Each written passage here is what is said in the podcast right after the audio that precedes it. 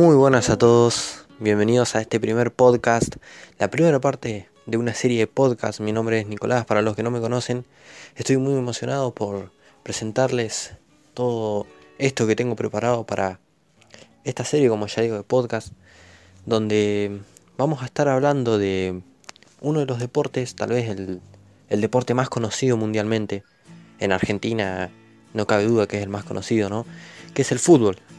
El fútbol, ese deporte que tantas alegrías nos dio a los argentinos, que tantas sonrisas nos sacó, que nos apasiona a un gran porcentaje de, hinchas, de futbolistas argentinos. Vamos a repasar la historia de algunos equipos, de algunos equipos que marcaron la, la, historia del fútbol mundial, de algunos jugadores, la trayectoria de algunos jugadores. No me voy a enfocar mucho en la vida personal de ningún jugador, más que nada en la trayectoria futbolística. Espero que les guste esta especie de resumen de trayectorias de equipos. Van a haber episodios donde vamos a analizar un poco futbolísticamente, tácticamente, eh, cada equipo. Por ejemplo, el Dream Team, el Barcelona de, de Guardiola, el Manchester United de Ferguson también, ¿por qué no? Muchísimos equipos y muchísimos jugadores que marcaron la historia del fútbol para mí. Y espero que les guste, espero que lo disfruten. Espero poder compartirles esta especie de información ¿no? de cada jugador que por ahí no muchos sabían.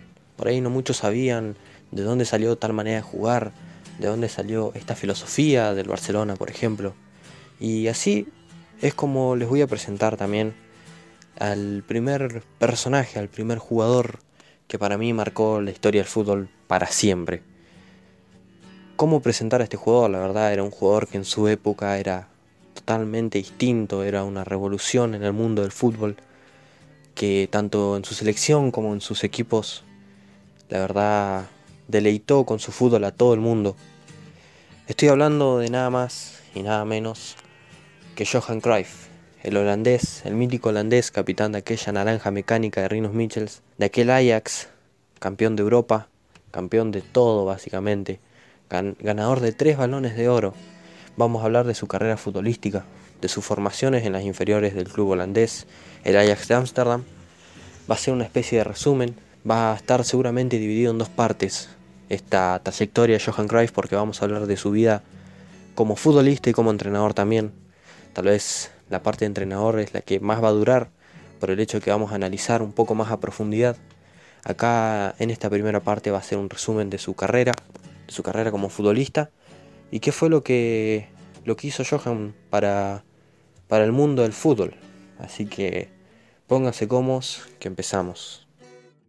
La carrera de Cruyff estuvo muy ligada al Ajax de Amsterdam. La verdad, su mamá fue quien lo recomendó con la directiva del club holandés porque ella trabajaba como limpiadora del club. Y lo seleccionaron eh, desde muy chico entre otros 300 jugadores para formar parte de la academia. La verdad, esa gran academia que hasta el día de hoy sigue sacando muy buenos jugadores. Uno de ellos puede ser Frankie de Jong, Matthijs de Van de Beek, la verdad, de los últimos y que ahora están brillando. Eh, como dijo Slatan, que cualquier jugador que quiera mejorar futbolísticamente tiene que pasar por Ajax y la verdad que no se equivoca. Cruyff debe ser uno de los primeros, si no el primer jugador, la primera estrella mundial que sacó la academia del Ajax porque fue preparado muy bien, fue preparado por nada más y nada menos que el gran técnico Rinus Michels, quien después lo dirigiría también en la selección holandesa. Lo querían preparar físicamente para el roce de primera división, porque recordemos que Cruyff siempre tuvo esa compostura física muy delgada, aunque nunca dejó de ser delgado, pero lo querían preparar porque se iba a enfrentar, por ejemplo, a Beckenbauer, que era uno de los mejores jugadores, sino el mejor jugador de, de aquel entonces, y lo querían preparar para el roce, para evitar lesiones, que la verdad le sirvió bastante. Cruyff no tuvo muchas lesiones, tuvo solamente una que lo sacó no mucho tiempo de las canchas, pero por suerte no fue nada grave. En 1964 debutaría Johan Cruyff frente a Groningen. Algo peculiar de ese partido es que en el primer partido, en el debut de Johan Cruyff, marcó su primer gol, el primero de tantos, Así comenzaba la carrera de un futbolista, de uno de los mejores futbolistas de la historia, ganador de balones de oro, copas de Europa, ligas, copas de país, la verdad una carrera impresionante, uno de los mejores de la historia, revolucionó el fútbol y así comenzaría, con buen pie marcando en su debut. No sería hasta la temporada 1965-1966 donde comenzaría a deslumbrar al mundo con su fútbol. Es donde ganaría su primera liga, su primer título oficial con el Ajax, saliendo como figura del club holandés. En las siguientes tres temporadas ganaría dos dobletes, ganando Liga y Copa de Holanda. Johan Cruyff siempre fue figura del club holandés. Luego sufriría una lesión en la ingle que lo alejaría de las canchas por un tiempo, pero no fue un tiempo muy largo por suerte y pudo volver, pero no de la mejor manera. El club holandés, el Ajax de Amsterdam, su en ese momento actual equipo, estaba negociando con el Real Madrid para la transferencia de Johan Cruyff.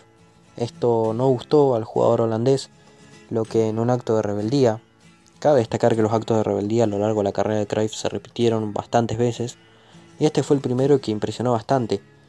No, como no le gustó al jugador la decisión del Ajax de venderlo al Real Madrid, Cruyff se iría a otro club de España, el Barcelona. La verdad que parecía que estaba todo escrito, ¿no? Estaba destinado a jugar en el club azulgrana para marcar la historia.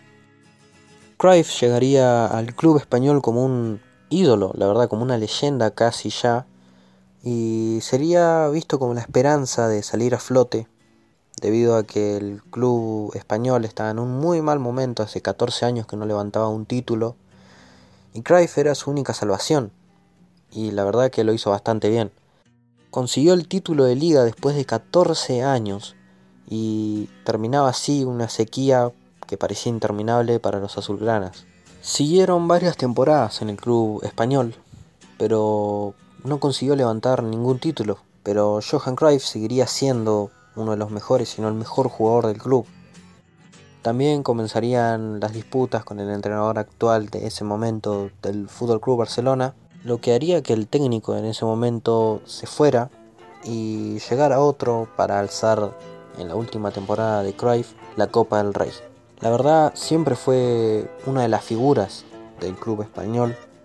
A pesar de haber levantado solo dos títulos, ayudó al Barça a salir a flote, como ya dijimos, porque estaba en uno de sus peores momentos de la historia. Pero Cruyff fue la salvación.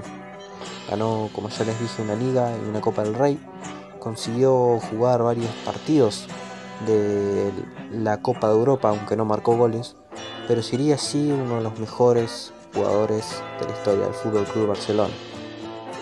En este tiempo, Cruyff conseguiría su primer balón de oro en 1971, en 1973 el segundo y consecutivamente en el año 1974 el tercero y último para Cruyff, lo que lo, hasta ese momento lo coronaba como uno de los máximos ganadores de balones de oro de la historia. En la temporada 1979 llegaría a Norteamérica, más específicamente en Los Ángeles Aztecs, donde llegaría para experimentar un nuevo fútbol, aunque no levantaría títulos, pero seguiría siendo una de las figuras. Al año siguiente, en el año 1980, llegaría a otro club norteamericano, al Washington Diplomats, donde tampoco ganaría títulos, pero seguiría siendo figura y marcando goles. En 1981, llegaría a la segunda división española, volviendo al viejo continente, como ya como una leyenda y ya casi en el final de su carrera no conseguiría el ascenso, pero como ya les digo, en cada club que pisaba Cruyff era una de las figuras. Hablando de la selección holandesa, en 1966, muy joven, hizo su debut. En 1974 fue tal vez donde más se destacó, el año también donde ganó el balón de oro y donde llegó a la final del Mundial de 1974, aquella naranja mecánica dirigida por Rinos Michels, capitaneada por nada más y nada menos que Johan Cruyff. La verdad fue uno de los mejores momentos de la carrera de Cruyff, Lamentablemente no se pudo llevar el título mundial, pero sin duda se lo merecía y fue la figura de aquel mundial. Con 34 años volvió a Holanda, ya como una leyenda experimentada, volvía al Ajax de Amsterdam. Se habló mucho de eso en aquel entonces, se hablaba de que Cruyff estaba acabado, que ya no podía dar el mejor nivel que había dado en aquella primera etapa en el club holandés, pero demostró que se equivocaban. Fue una de las figuras del partido en aquellas temporadas, pero de nuevo tendría otro problema con la directiva. Fallecería uno de los tal vez más queridos compañeros de Cruyff, uno de los ayudantes del club, al cual Cruyff quería tanto como un padre, caería en un bajo estado de ánimo, lo cual obviamente perjudicó mucho a su carrera futbolística.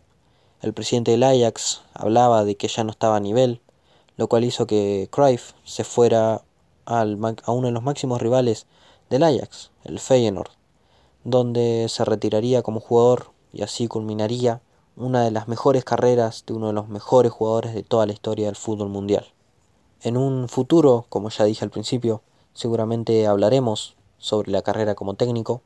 Será la segunda parte de la historia de Johan Cruyff, donde tal vez será más larga y hablaremos más a profundidad, más tácticamente, tal vez sobre aquel Dream Team de Cruyff que levantó la Copa Europa y donde hablaremos también sobre la naranja mecánica y cómo cuál era el rol de Cruyff en ese equipo.